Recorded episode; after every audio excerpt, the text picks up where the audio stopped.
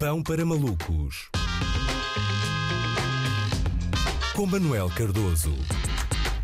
Olá Luís, parece-me que a atualidade desportiva do último mês, não sei se tens reparado, tem estado demasiado centrada em questões imobiliárias. Não é? Há duas semanas esteve em destaque um palheiro, na semana passada falou-se muito em varandas e hoje está tudo a debater uma marquise. Porquê? Porque Cristiano Ronaldo inaugurou a sua uh, nova penthouse em Lisboa, num prédio de luxo na Rua Castilho, projetado por um reputado ateliê de arquitetura, uh, que é até o apartamento mais caro do país, em 7 milhões de euros. Mas o que é que sucede? Ronaldo Ronaldo não conseguiu reprimir o seu sempre presente patriotismo e mandou construir uma marquise, não é? Que rei, não é? Isto é uma pessoa que não se esquece de onde veio, não é? E percebe, imagina o senhor, o Ronaldo na imobiliária, boa tarde, queria, queria uma a varanda com melhor vista para Lisboa, 7 milhões com certeza. Aqui tem um cheque. Georgina, liga àquele senhor que faz pescados que a gente vai fechar isto tudo. Não, sim, tenho a certeza, senão tu andas a chatear uma cabeça, cai ai ai, não tenho sítio para pôr a roupa a secar claro, no inverno. Claro. Claro, Exatamente. claro. E aliás, sabes que as expressões do imobiliário e o futebol andam mais ligados com o que nós pensamos. Muitas vezes nos relatos nós ouvimos aquela expressão que eu muito gosto, que é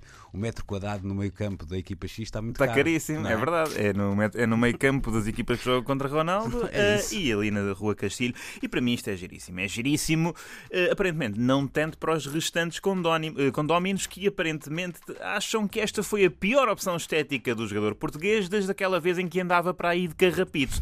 e foram para a imprensa dizer que estão muito incomodados com a falta de sensibilidade arquitetónica de Cristiano Ronaldo, não é? é? Eu acho que estas pessoas tinham expectativas a mais, não é? Não haver uma estátua do próprio no hall de entrada do prédio já me parece uma vitória, não é? Esperar que o Ronaldo seja arquitetonicamente sensível é como esperar que o Figo seja eticamente impoluto. Uh, mas, ó oh, Luís, eu digo-te uma coisa.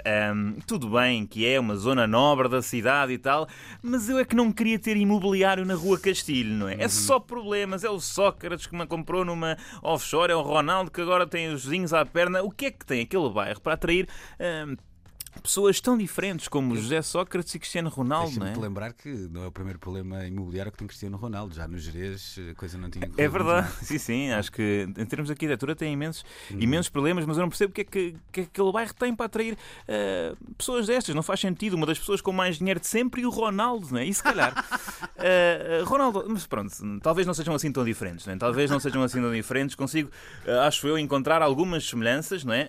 ambos têm pessoas que os amam e pessoas que os odeiam uh, ambos falam mal espanhol, uh, ambos já tiveram problemas com a justiça, ambos já namoraram com pessoas conhecidas, ambos têm mães chatas, né? ambos têm péssimo gosto na construção. Se calhar é parecido o Sócrates a escolher um soalho demasiado escuro uh, para a casa no 6 arrondissement e o Ronaldo a fazer marquises em prédios de autor, não é? Só podiam ser mais parecidos se o Ronaldo optar mesmo este verão por terminar a, carreira também em Paris, não é? Ainda assim, aposto que viveria uma vida mais discreta em Paris com o salário do PSG uh, do que o Sócrates com a pensão de ex-primeiro-ministro. O arquiteto responsável pelo prédio onde Ronaldo construiu uma marquise já reagiu dizendo que estava muito desiludido uh, com Ronaldo. Mas lá está, eu não, não colocaria a culpa em Ronaldo. Não é? O Ronaldo joga a extremo, não percebe nada de interiores e, portanto, uh, acho, que não, acho que ele não tem culpa, a não ser que isto tenha outra explicação. Não é? Pode ser apenas um reflexo reflexo da insaciável competitividade de Cristiano Ronaldo dos Santos Aveiro. Eu estou mesmo a ver. O homem comprou um apartamento de luxo num elegantíssimo prédio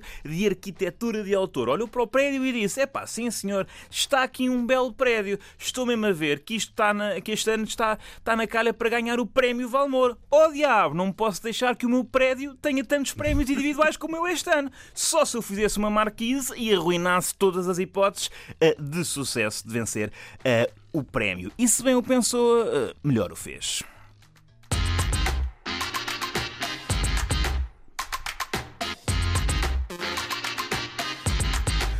Foi então pão para, para malucos, hoje com a Gracinha Viterbo, eh, aqui nossa decoradora de interiores eh, emprestada. Sabes que hum, eu estava aqui a pensar, acho que se um dia fizéssemos uma espécie de enciclopédia portuguesa da arquitetura, devia ter, sei lá, assim, entradas clássicas, não é? Tipo Cisa, Souto Moura, Sim. Soutinho e depois a, Marqui a Marquise como uma espécie de. A Marquise. Sim. No fundo, é, uma, é, uma, é um projeto arquitetónico comunitário, não é? Todos nós fizemos.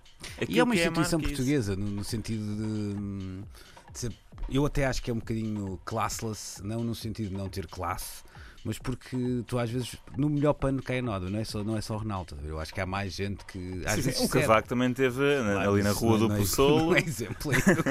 Nunca- estou a tentar explicar. Calma, editor do Independente nos anos 90. Sim, sim. Mas. eh, Mas nesse o- caso não é tão. Não é, mas acho que às vezes há pessoas com bom gosto e que metem uma marquise. Mas atenção, a marquise é uma. É Tu uma. disseste que metem uma marquise. ou que põe uma. não, é cometem uma marquise. Cometem uma marquise, é exatamente. Mas eu acho que a marquise é uma, uma espécie de símbolo de eh, não querer saber da opinião dos outros e considerares que a casa é o sítio onde deves ter conforto. E apesar de Portugal ser um sítio com Claro. muito sol eh, e em que se devia aproveitar mais as varandas, mas as pessoas preferem mais ter um sítio para ter, ter lá um balde e, Claro, ou, é ou isso fazer um mesmo. pequeno almoço e É não sei o quê, ter mais espaço, para um escritóriozinho e tal. Eu acho que devíamos ter, lá está, nessa enciclopédia era a Marquise e aqueles torreões daquelas casas, muitas vezes até mais no, no- no norte do país, aquela casa tipo chateau que, que se vê muito também espalhada aí, sim. por- pá, que é uma coisa que, pronto, que alguém decidiu importar da Suíça ou uma coisa do género. Sim, sim, mas normalmente é de pessoas que nos anos 50 tiveram no Brasil, não é? Há muito aquelas. isso, não sei, pois, Casas não- de, conheço. casa do brasileiro é uma coisa que se utiliza muito no, Não. no Minho. é? É capaz, é, é que pronto, mas é o que é. Não deixam de ser eh, símbolos da nossa identidade e Portugalidade. E, é isso, e nomes de vivendas. Nomes Também. de vivendas também. Temos que preservar. que eu, quando mudei de casa queria ter uma, o nome da minha vivenda, queria pôr aquele azulejo a dizer Vivenda Kelvin. Só depois fui avisado pela vizinhança que talvez. Fosse pouco avisado. Porque se tu reparares, esses, eh, normalmente é Vivenda Marisol, Dulce, Dulcemar, eh, são Sim, sim. coisas assim, têm motivos estranhos, não é? Assim, Sim, é muito queridinho. a puxar ao, ao nome oriundo da Venezuela, coisa do género. Não sei, tem assim. Estou a ser preconceituoso, mas nunca arranjei essa explicação certa. Se tiverem, Enviem-nos. elucidem-nos. É isso.